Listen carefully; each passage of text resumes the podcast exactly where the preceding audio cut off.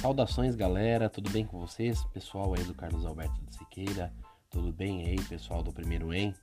É, tô gravando esse podcast aí no caso para ajudar vocês a resolverem as atividades cotidianas de vocês, principalmente essa semana que nós vamos trabalhar com um conceito um pouquinho específico chamado de princípio das alavancas ou momento de inércia, né? Aí nós começamos com a devida problemática pensando o seguinte: o que é uma alavanca? Uma alavanca é um dispositivo ou uma máquina simples ou uma máquina rudimentar que na realidade tem o objetivo de ampliar forças, né? Nós, te nós temos aí, desculpa um pouquinho, é, nós temos aí no nosso dia a dia vários exemplos de alavancas.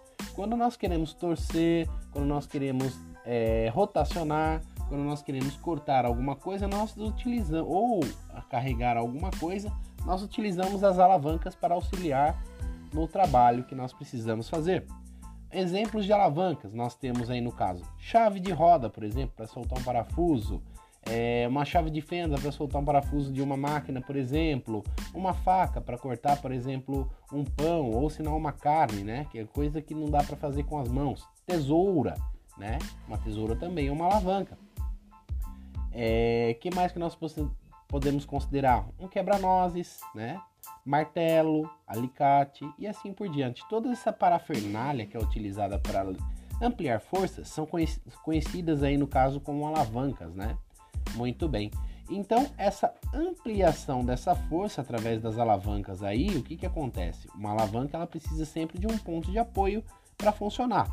Tanto quanto Arquimedes, que foi o criador das alavancas, ele dizia o seguinte: é, me dê um ponto de apoio que levantarei o mundo. Então, no caso, o que, que acontece? Você precisa, através de um ponto de apoio, você precisa de um braço de alavanca, o um ponto de apoio, para você elevar ou potencializar a intensidade dessa força que você vai aplicar. Então, esse ato de potencializar a força, nós chamamos de momento de inércia. Muito bem. Então, no caso, quando você quer aumentar uma força através de uma ferramenta, nós estamos utilizando o conceito de momento de inércia, ampliação de forças na realidade aí, ou o momento, né? Para tudo na vida tem um momento certo. Muito bom. Então, continuando a recapitular, por exemplo, nas alavancas, cada alavanca ou todas as alavancas, na realidade, elas têm três elementos básicos. Primeiro é a chamada de resistência, que é o que vai resistir à ação da nossa força. Segundo, nós temos o ponto de apoio, que é através dele que nós ampliamos a força. E o terceiro é, elemento nós chamamos de potência, que é nada mais nada menos do que a força que nós vamos aplicar na alavanca para realizar o trabalho de mover a resistência. Então, no caso, nós temos esses três elementos aí no caso, em que está anexo aí no caso na atividade um vídeo do mundo de Bickman falando sobre os elementos das alavancas e os tipos de alavancas que nós temos. Então, o objetivo aí das alavancas é justamente isso: ampliar forças e que nós chamamos esse conceito de momento de inércia.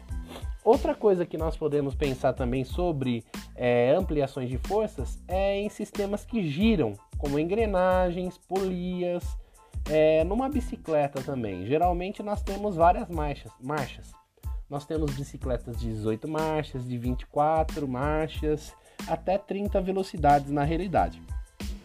Qual é a diferença de uma bicicleta para outra? O que, que acontece é a catraca lá atrás.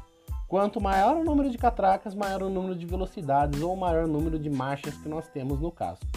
E aí eu pergunto para vocês, como que eu faço para colocar, para ampliar uma força através da catraca da bicicleta? O que, que eu tenho que fazer? Geralmente quando eu estou pedalando, eu uso a marcha pesada para lugares planos e a marcha mais leve, no caso, para subir é, aclives, subidas na realidade, né? Ah, vá, subida. Muito bem.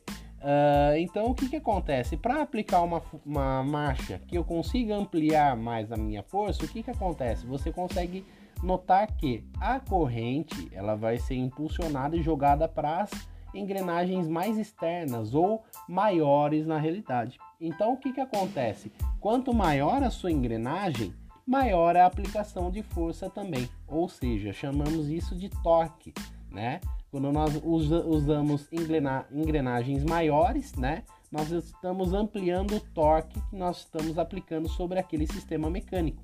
Então, quanto maior o raio de ação, né? dessa engrenagem ou polia, maior vai ser o momento de inércia dela ou o torque, no caso nós chamamos na realidade. Tudo bem? Então nós utilizamos esse conceito também em várias ferramentas do nosso dia a dia, como a bicicleta, né? Um câmbio de um carro também funciona da mesma maneira, né? Tem primeira, segunda, terceira, quarta e quinta marcha. A quinta marcha é a mais leve, então no caso ela tem um torque maior, né? Você consegue aplicar uma rotação maior no motor, então significa que a engrenagem da quinta marcha é maior, né? E no caso da primeira marcha, como uma marcha mais rudimentar, você precisa de uma força mais rude, vamos dizer assim, a engrenagem é menor, né? Então você tem um torque menor, porém você vai ter aplicação de uma força maior para realizar trabalho. Muito bem. Então é assim que nós aplicamos aí o conceito do momento de inércia, né? Tanto para esses dispositivos, essas alavancas do nosso dia a dia simples, né? Como aquelas que eu já descrevi no começo do podcast, e essas aí que são conhecidas aí como polias, como engrenagens e assim por diante. Então, através desses sistemas mecânicos que eu consigo potencializar o uso de uma força, né?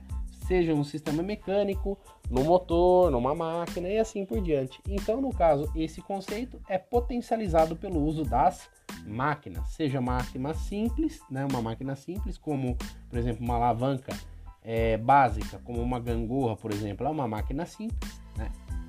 E uma máquina mais complexa, como um câmbio de um carro, por exemplo, ou um motor de um carro, que no caso tem o objetivo de ampliar forças através das engrenagens também. Tudo bem, galera? É, finalizo o nosso podcast aí no caso. Espero vocês as dúvidas de vocês na semana, estou à disposição. Tem o número do professor no WhatsApp lá no caso no grupo de vocês aí, em todos os grupos do colégio. Estou à disposição de vocês tirarem as dúvidas à vontade. Além do podcast, pretendo aí lançar um vídeo também explicando essa questão para vocês nessa semana.